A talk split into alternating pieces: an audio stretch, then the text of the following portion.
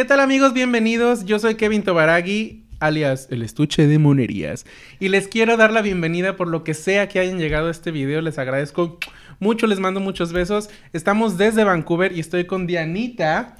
Dianita, eh, famosísima por Esencia Latina, es un programa de radio. ¿Cómo están todos ustedes? Muchas gracias, Kevin, por invitarme a tu sección. La verdad, estoy muy contenta de compartir este espacio con Kevin y con todos ustedes. Espero que les agrade y pues, adelante.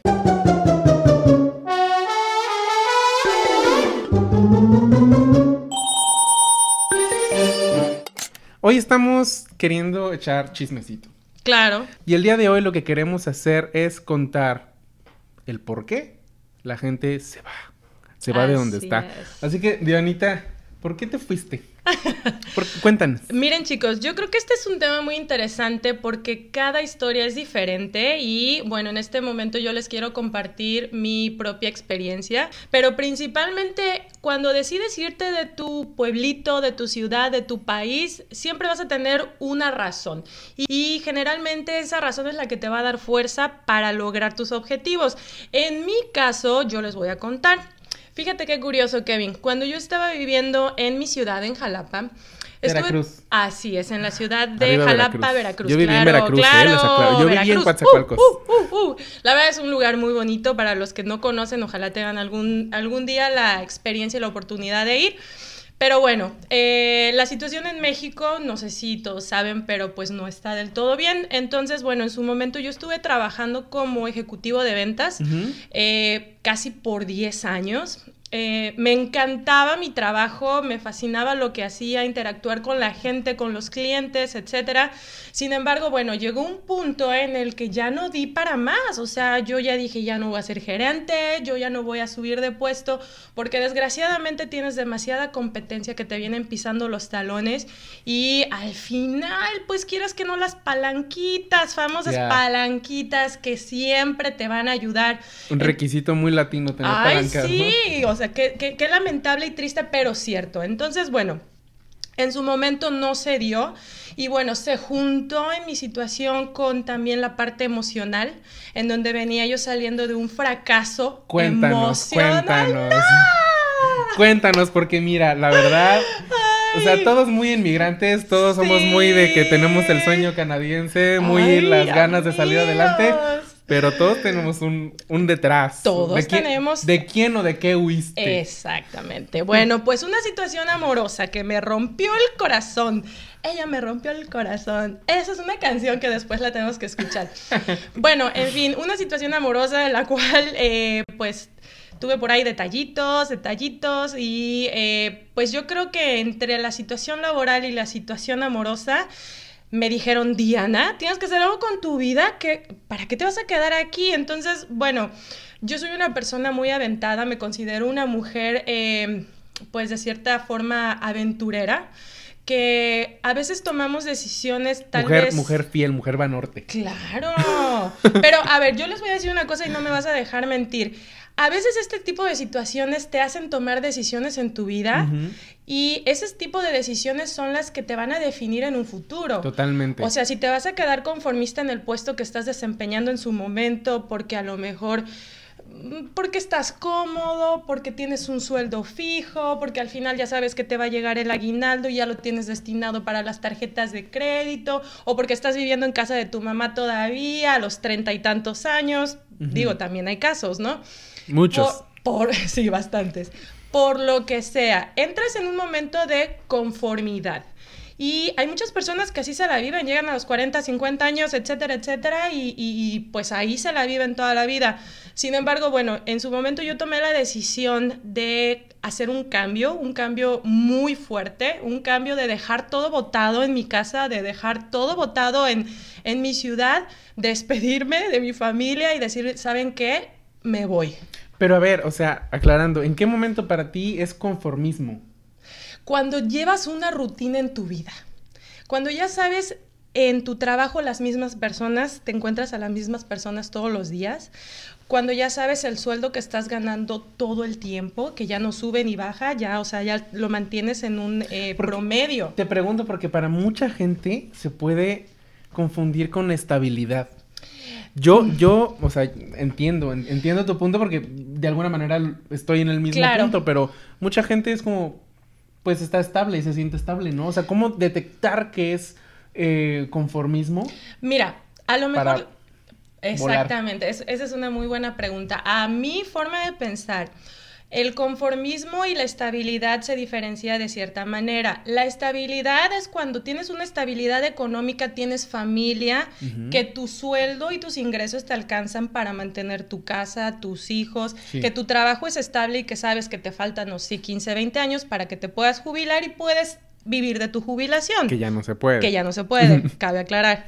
Pero bueno, y el conformismo es cuando tienes a lo mejor un contrato temporal. ¿Cuántas, cuántas personas no están trabajando por contratos temporales? Sí. Y que en el cambio de gobierno dicen, mijo, pues muchísimas gracias, pero Bye, Yo creo que ahora por eso la genera esta, esta, generación me incluyo, somos más una generación de freelance, ¿no? Exactamente. Como que ni la empresa se quiere casar contigo ni tú con la empresa. Exactamente. La situación actualmente ya está cambiando y yo creo que ya las nuevas generaciones que venimos atrás ya tenemos una forma de pensar un poquito diferente, ¿no? Que no tiene nada de malo. Yo respeto mucho la forma de pensar de todos porque pues obviamente es respetable, ¿no? Sin embargo, bueno, yo no coincido con algunas ciertas formas de pensar y, bueno, básicamente eso fue lo que me dijo, Diana, vete, ¿qué estás haciendo aquí? Ándale, vete, ¿no? Y agarraste gallo, pero que a ver, la, pregunta, la pregunta es, o sea, ¿qué tenías? O sea, ¿qué tenías que te ate? Porque una de las cosas difíciles para los que emigramos es que ponemos todo en una balanza y hacemos una valoración de qué es lo que tenemos en ese momento, ¿no? Es cuando dices, no, que ya me compré mi carro, que ya tengo mi casa, que tengo una pareja estable, que tengo una mascota. Sí, claro. No sé, no quiero dejar a mis papás. Sí. Decidir irte a otro país es decidir de alguna manera, pues, aunque sea temporal, dejar todo eso. Entonces, ¿qué es lo que te motivó lo suficiente para pasar todo eso por encima? Pues básicamente yo ya no quería estar donde estaba. Yo ya no me veía enclaustrada en una oficina ganando lo que estaba yo ganando. Eh, bueno, en, mi caso mi hermano ya con su familia, ya con niños, mis papás pues juntos. Eh, y pues yo estaba solita, ¿no? Solita nada me retenía, más que pues mi trabajo. En esa época tenía yo mi auto y dije, bueno, el auto se vende.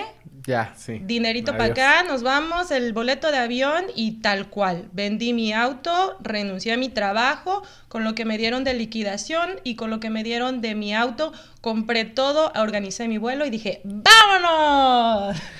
O sea, bueno, es que pasar por todo eso es aprender a desprenderte de tantas cosas. Sí, fíjense que algo muy curioso, mi mamá siempre me ha dicho, es que tú eres una chamaca muy aventada y muchas personas me, me reconocen de esa manera. También lo reconozco, pero déjame decirte, muchas oportunidades en la vida se te dan por las aventadas que te das, porque al final te caes, te levantas y aprendiste que si vas a pisar en esa piedra te vas a volver a caer, ¿no? Sí, claro. Pero tienes que aprender y, y a veces las oportunidades se te dan una vez en la vida y si no las aprovechas en ese momento, quién sabe si se te vuelvan a presentar. ¿Qué puede pasar? ¿Que no te funcione el viaje? Te regresas a tu zona de confort o te regresas, mi familia o nuestras familias yo creo que siempre van a estar ahí para apoyarnos. Por ejemplo, en tu, en tu caso, o sea, que ¿Cómo fue el proceso con tu mamá? O sea, no te dijo así de que, mijita, ¿no? ¿A qué te vas allá? Mira, ya te... Ay, sí, doña Coco. Mira, mira, ¿qué estás haciendo? O sea, aquí ya tienes todo hecho. Búscate aquí tu familia. ¿A qué te vas allá tan, frío, tan lejos de nosotros? Y no... ¿Sí? no, pobre de mi madre, le sufrió como no tienes una idea. Sí, al principio definitivamente me dijo, ¿estás loca? ¿Por qué te vas tan lejos? Vete, no sé, aquí en México a Cancún, vete a Puerto Vallarta. Si quieres eh, desenvolverte en el, en el ámbito turístico con otro idioma, pues aquí también hay posibilidades. Yo le dije, no, yo me voy al extranjero. Me voy. Yo me voy. ¿Fue tu primera opción, Canadá? Sí, sí, ya había yo pensado desde hace algunos años, pero pues como estaba yo, digamos que en cierto momento estable y, pues nada me, me hacía a abrir mis alas y a volar. pues no lo hice. Hasta que se te da la oportunidad y tomas decisiones importantes en tu vida es cuando tomas y, bueno, lo haces, ¿no? Sí. Entonces, eh, sí, mi mamá le sufrió, pobrecita mi madre. Pero ah. les voy a aclarar un punto muy importante. Señora, está bien, está bien, mírela. Está completita, tiene su programa de radio, exitosa, familia, mujer norte, llegó hasta acá. Ay, sí, mamá, te quiero. Luchona, hembra empoderada. Sí, mujer luchona empoderada, chancla de hule, claro que sí. Chancla de hule. Oigan, no, pero es muy curioso Eh, mi mamá, obviamente, como todo, tenía miedo, ese sentimiento de que te me vas, ¿qué va a ser de ti? ¿Quién te va a cuidar? ¿Qué va a bla, bla, bla, bla, bla, bla. Un año después de que yo llegué a Vancouver, la situación económica y de seguridad en, bueno, en todas partes en México, pero especialmente en mi área, se empezaron a poner un poquito complicadas.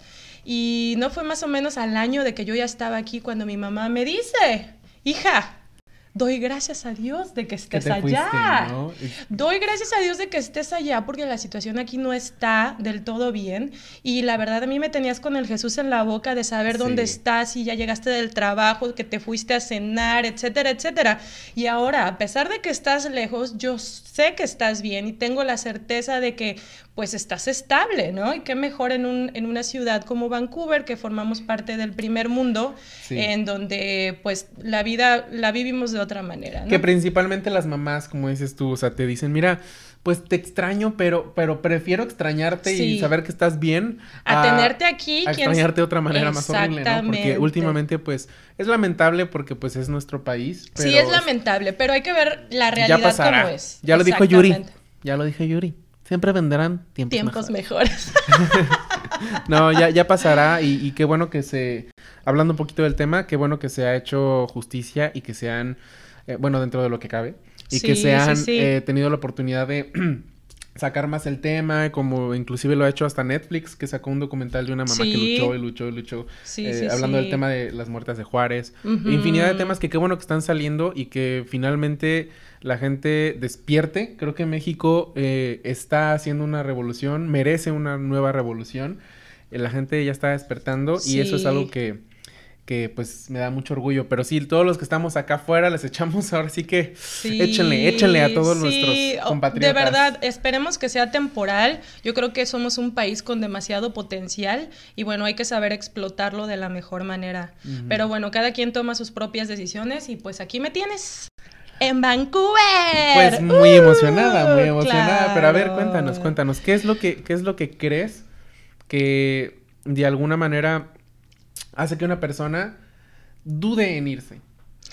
Son muchas cosas. Quitando lo que ya te dije, quitando lo de que no, que la casa, que no sé qué, o sea, Sí. de ti, que, o sea, ¿tú sentiste que, que, que murió una parte de ti cuando te fuiste?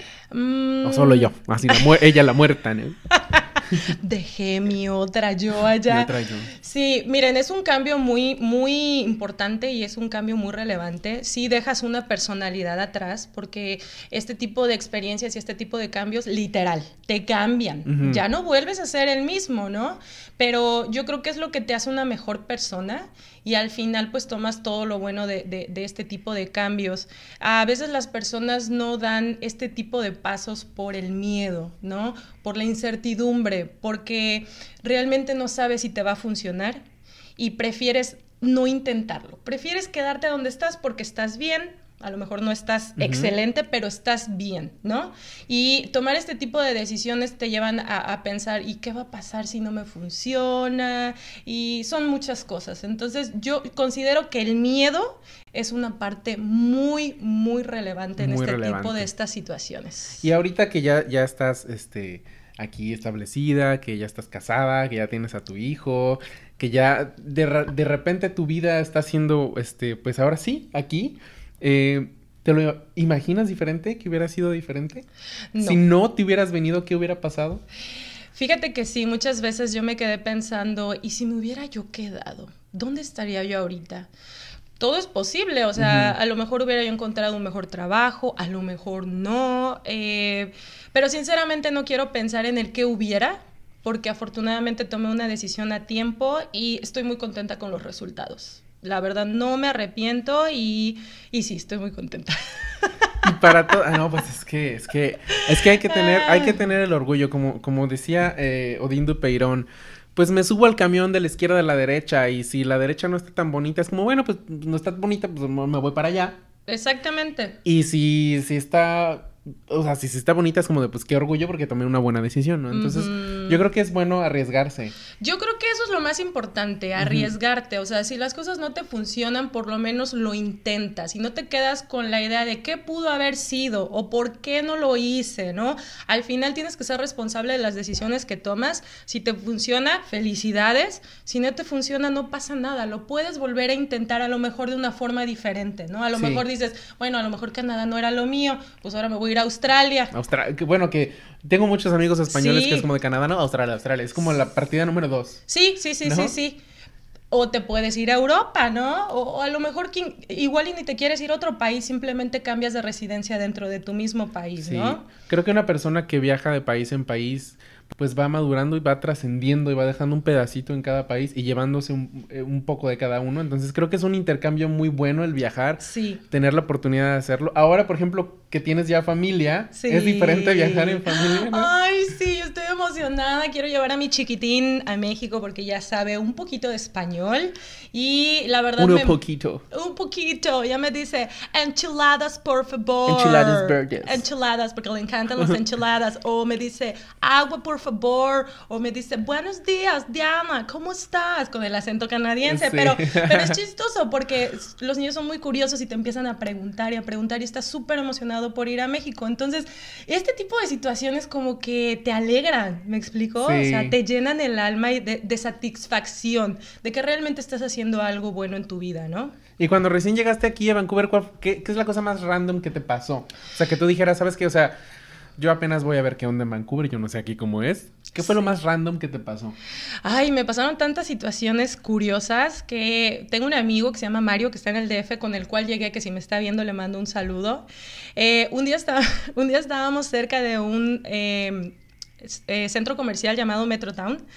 Y el semáforo para los peatones estaba parpadeando. Eso quiere decir que ya o le corres o te esperas, ¿no? Porque ya va a cambiar. Aprieta el paso. Aprieta el paso. Entonces decidimos correr. Y entonces nos atravesamos literal como si estuviéramos allá en la Ciudad de México corriendo. Y al, llegar a la siguiente acera, el, el, policía ya nos estaba esperando, ¿no? Y entonces nos para y nos dice, hey, ustedes dos vengan para acá. Y yo así de, ay, no, no, no, no, no. Porque otra cosa que me impacta acerca de Canadá es que los policías aquí sí te imponen, ¿ok? ¿okay? O sea, sí, te dan miedo. Tú los ves grandotes, trabados, aparte muy guapos, muchos de ellos, pero sí te imponen, o sea, realmente ellos sí... Y también te ayudan. Y también te ayudan, o sea, realmente hacen lo que tienen que hacer los policías, ni más ni menos. Entonces, cuando lo veo que se acerca a nosotros y lo veo todo grande, yo así ay, no, por favor. Y tú así, así de que, ah, Poli, no, mira, sí, no. yo dije, a ver, a ver, a ver, ¿de cuánto nos vamos a estar arreglando? No, no se les ocurra hacer eso jamás, jamás, porque van a dar al bote. Sí. Y entonces nos para y nos dice, oigan, ustedes dos vengan para acá. Y yo así, ay, ¿qué pasó, oficial? Me dice, ¿Sabías que lo que acabas de hacer está prohibido? O sea, correr de la manera que ustedes lo hicieron está prohibido. Pues yo qué voy a saber. Pues yo venía llegando de allá de Jalapa, ¿no? Y entonces le digo, no, oficial, una disculpa, la verdad no sabía. Y me dice, eso te amerita una multa. ¿Cuál es tu nombre? Y bueno, ya después de que estuvimos entablando conversación con el oficial, le dije, ¿sabe qué oficial? Eh, lamento mucho lo sucedido, le, le ofrezco una disculpa, no va a volver a suceder, pero si necesita darme una multa, con todo gusto yo la voy a tomar porque sé que hice algo malo. Correcta. Exactamente. Entonces. Aquí ya sí, oh, sí, sí, I'm, sorry about that. no, es la típica, sorry about that. Pero también me preguntó, me dice, ¿de dónde eres? Le dije, bueno, somos de México, venimos llegando, tenemos una semana aquí, apenas... Entonces, de no importa de dónde soy, sino a dónde voy. Ah, claro que sí. Acompáñeme. y te la llevas, ¿no? Y así es como se conoció con su esposo. No, no es cierto. Pero sí fue muy imponente y, y, la verdad sí me asusté un poco porque pues son cosas que yo no estaba acostumbrada a vivir y sin embargo, bueno, lo tomé con responsabilidad. Obviamente el oficial me dijo, bueno, ya, vete a tu casa. No lo vuelvas a hacer como tu mamá, ¿no? Pero es que aquí confían mucho en tu palabra. Exactamente. Si les dices no lo vuelves a hacer es porque te creen que no lo vas a volver a hacer. Confían en que, en que te, te educa, o sea, te dijeron algo que se te va a quedar grabado como, ok, no lo va a volver a hacer y ya, te dejan exactamente. o sea, yo siempre he dicho que el día que nuestra policía en México esté entrenada y educada, Obviamente yo sé que tienen que pagarles bien para que eso sea una aspiración, Así pero es. cuando la policía esté educada y así, que sea incorruptible, de verdad vamos a, a ser otro país, porque tenemos es. todo para estar hasta arriba de todos los países, eh, hablando de todos los, em, ya sabes, riquezas, eh, ecosistemas, todo. Y eso es algo que, a ver, o sea, qué oso México, qué Sí, triste, o sea, yo no es puedo... muy triste, la verdad. Yo amo a mi país con todo mi corazón, con toda mi alma, pero sí me entristece un poco ver ese tipo de situaciones y no te das cuenta hasta que lo vives en otro lugar, ¿no? En un, en un país como lo que es Canadá y es donde dices, ah, caray. Esto es muy diferente a lo que yo tengo allá, ¿no? Pues lamentablemente la situación que tenemos en otros países es diferente, pero bueno, es lo que es. Entonces nos tenemos que adaptar, es un sistema de adaptación, no hay de otra. Sí, y la verdad cuesta mucho trabajo, porque a veces hay cosas que pueden parecernos muy inocentes a nosotros de que, por ejemplo, así de guárdame el espacio en la fila porque me voy a ir para acá, y entonces estás así, eso de guardar espacios aquí la gente como, no, o sea, No. te saliste, ya te vas así. Sí. Y si no, toda la gente empieza a hacerte saber que estás mal, no te gritan, no te, no te insultan ni nada, pero te dicen, no, te tienes que ir atrás, eh, no, te tienes que ir allá. Oye, la gente estás- aquí es muy disciplinada y eso también me llamó mucho la atención cuando yo llegué, porque precisamente nosotros estamos acostumbrados pues a otro ritmo de vida, ¿no? A otro tipo de educación. así de, oye, Mari, si me esperas, me voy a comprar una guajolota. Oiga, señora, me, me guarda mi espacio, sí, es que nada más voy a... Sí, no. Aquí no, es como, no. No, no, I'm sorry, no. I'm sorry, no, no, I'm no. on the line. Yes, go Sorry on the about line. Te pueden mandar a la...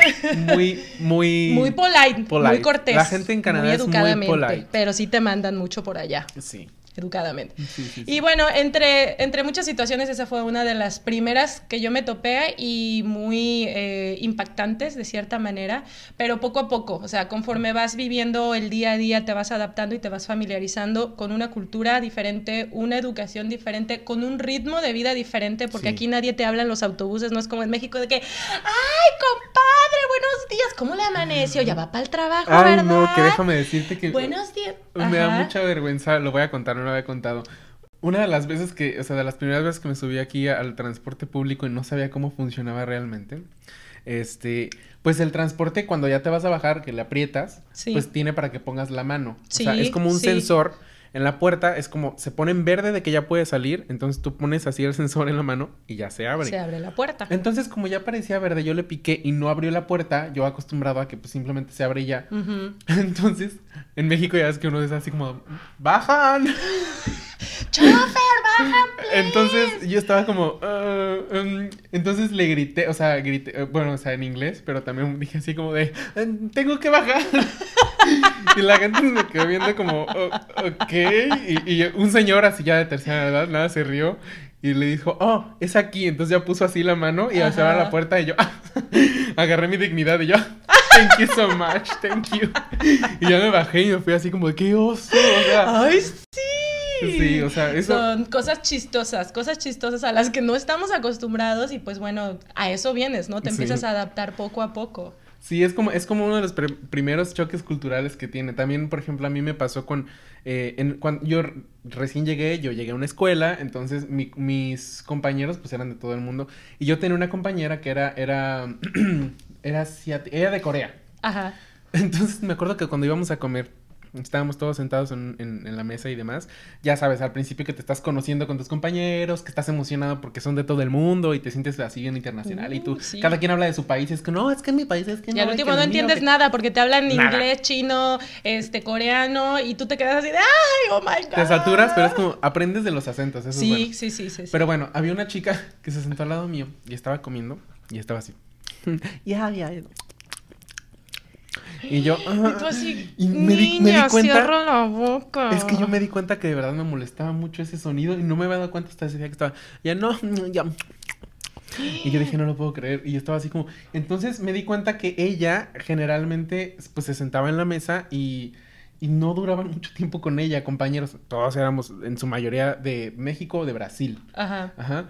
Y, y luego ya una maestra, eh, en contexto, nos puso un día, dijo, es que, es o sea, parte de la cultura, justamente en Corea y demás, es que los ruidos eh, que hacen es para demostrar que la comida está rica. O sea, es, parte del decir está bueno, es parte de como la educación, ¿no? Y, y en México es como no haga ruido con la boca porque es de mala educación. Y son esos pequeños choques culturales que vas aprendiendo y estás ya como, ah, bueno, ahora voy a entender esto, pero también te voy a decir Sí. cómo soy yo. Muchos es como, los chinos es como mi espacio personal, no me toques, Sí. no abrazos. Nosotros somos de, ay, ¿qué onda? ¿Cómo estás? Sí. O sea, entre México, Colombia, Perú, Chile. Sí, Latinoamérica todos somos, somos de muy, abrazo. muy calientitos, Cal- cálidos, cálidos. Esa es la Necesitamos el- palabra. el afecto, Sí, el afecto, exactamente. Pero sí, son cosas muy curiosas que te pasan cuando, cuando viajas y yo creo que no, así te lo digan, lo escuches, veas videos, lo tienes que vivir. Porque no hay mejor experiencia que vivirlo en carne propia. Y la verdad, yo a todos les recomiendo, dentro de sus posibilidades, que lo hagan. Porque te abre tu mente, eh, abres tu corazón también, porque yo lo abrí, ¿verdad? Pero realmente eh, sí cambia tu forma de pensar. Muchísimo, Mucho, muchísimo. mucho. Y Te ayuda a crecer intelectualmente y te ayuda a saber que la forma en la que tú piensas no es la única y tienes que aprender a respetar a todas las personas que están a tu alrededor porque muchas de ellas no son como tú, muchas de ellas Sí. no piensan como tú, tienen religi- perdón, religiones distintas, eh, formas de pensar distintas y es ahí lo importante y lo curioso porque te vas familiarizando con, con cosas que tú ni siquiera sabías, sí, totalmente. ¿no? Eso es lo padre de, de viajar a otros países, amigo. Yo estoy muy contento. El único momento, eh, ya antes, pa- ya, ya para terminar esto, porque si no se nos va, se nos va el chisme. Trae otro cafecito, por Otro favor. cafecito. Antes de ir por el otro cafecito. eh, y ahora, por ejemplo, por otro lado, para las personas que, que nunca han dado ese paso, también es bueno, yo creo, compartir que sí hay un momento en el que por muy hermoso que esté el lugar, te da una pequeña, una pequeña caidilla, una pequeña depresión, porque, pues, digo, a mí no me pasó hasta los primeros, después de los primeros tres meses que llegué, Sí. Hubo un solo día que de la nada estaba creo que barriendo, no sé qué estaba haciendo y de repente fue como... y empecé a llorar y no tuve idea ni por qué, porque estaba feliz, ¿no? Sí. Los primeros meses como voy a conocer acá, voy a conocer acá y quieres ir a todos lados. Sí. Pero hubo un momento en que lloré de la nada y a mí no me había pasado y hay mucha gente que se deprime, Sí. pero muy cañón. O sea, ¿a- ¿te pasó cuando recién llegaste o de...? Sí, sí, digo, yo no entré en una etapa de depresión severa, pero sí, sí me pasó de que... Bueno, es que esta mujer es toda alegría, o sea, yo no, no me la imagino deprimida. Pero sí, a todo mundo nos pasa en su momento. Hay muchos que sí caen en depresión eh, fuerte y tienen que entrar a medicarse o definitivamente se tienen que regresar porque dicen, no, esto no es lo mío, yo extraño a mi mamá. Más que nada a los chavos, ¿no? A los Sí, chavitos. sí, sí, sí. Pero bueno, ya nosotros ya estamos así de que, a ver, tienes depresión, pues órale, aguántatela y guárdatela en el bolsillo porque pues para eso veniste, A ¿no? chingarle. No, no veniste a ponerte triste, así que eh, cambia tu actitud y, y, bueno, pues ya cada quien se auto auto recomienda cosas y pero sí sí me pasó me pasó una vez que estaba yo eh, pues donde estaba yo viviendo en ese momento en mi Ujú. habitación y me mandan mis papás un video donde están comiendo mariscos y allá en Veracruz se utiliza mucho la Uy. jarana, eh, Jarana. los jaraneros con el arpa con Oh, la claro, sí. con cómo se llama sí, sí, con sí, la sí. guitarrita y todo Uy, el rollo nostalgia. Ay, sí, y me mandan un video Ah. y, el, y el señor que está tocando el arpa, Los charales. ¿no? el- los chara- ajá, está tocando el arpa y dice, ¿qué, ¿qué? ¿Cómo se llama la muchacha? ¿Cómo se llama la muchacha? Y le grita a mi papá, Diana, Diana. Ah, sí, esto va para ti, muchacha, desde acá, desde Jalapa. Y me empiezan a tocar, creo que la de Ah. Noche de Luna en Jalapa, una canción muy bella que a mí me gusta mucho. Y yo así, ah, ah, ah. Es como una se- serenata a larga distancia, ¿no? Sí, Para- no, lloré Ah. como Magdalena, no me pude, no lo pude aguantar y lloré como Magdalena, pero me llenó, o sea, la verdad me gustó muchísimo, pero son de esos momentos nostálgicos en los que dices, Es que lo valoras, o sea, te, te pueden Sí. decir, no, es que es otro nivel. Y la verdad sí, o sea, el país y, y la estructura y cómo ves la gente, todo sí es otro nivel y es increíble.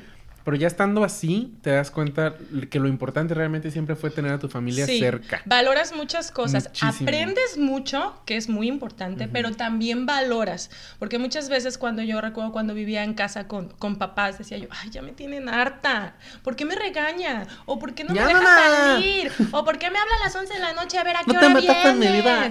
Ah, pues por... sí, ¿No? me doy cuenta de que me hablaba porque se preocupaban por mí, Sí. porque querían saber que yo estaba bien. Ujú. ¿No? Entonces, ese tipo de cosas que ahorita yo ya no tengo, porque yo ya soy grande, ¿verdad? Y porque ando en el extranjero, pero son cosas que recuerdo con mucho cariño, con mucho amor. Mamá, yo, siempre sí "Mamá". quiero verduras.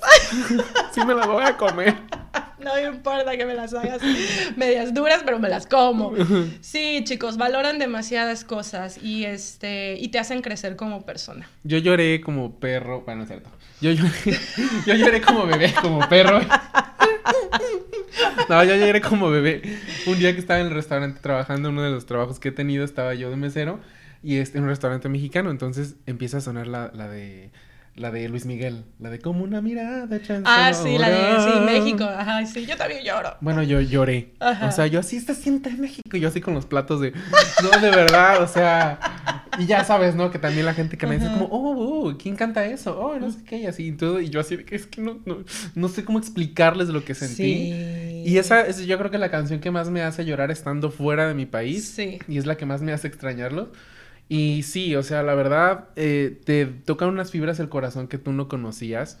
Entonces, para mí sería perfecto si mi familia estuviera aquí también viviendo conmigo. Sí, pero pues bueno, es parte de trascender, parte de, de, tomar decisiones y pues siempre, bueno, vamos a ver qué onda después del COVID, pero siempre está el, el, pues hacer las visitas y demás, ¿no? Trascender y ir hasta donde uno tiene que estar. Ahorita, por ejemplo, tu familia ya se dividió en dos países. Ah, sí. No hay manera en la que te puedas salir de una o de otra. No, ya somos de todos lados. No, pero qué curioso, la verdad, yo les recomiendo a todos ustedes, eh, si en un futuro, ahorita no por la situación, pero si en un futuro tienen la oportunidad, háganlo porque les abre su mente, su corazón y, y su cultura también.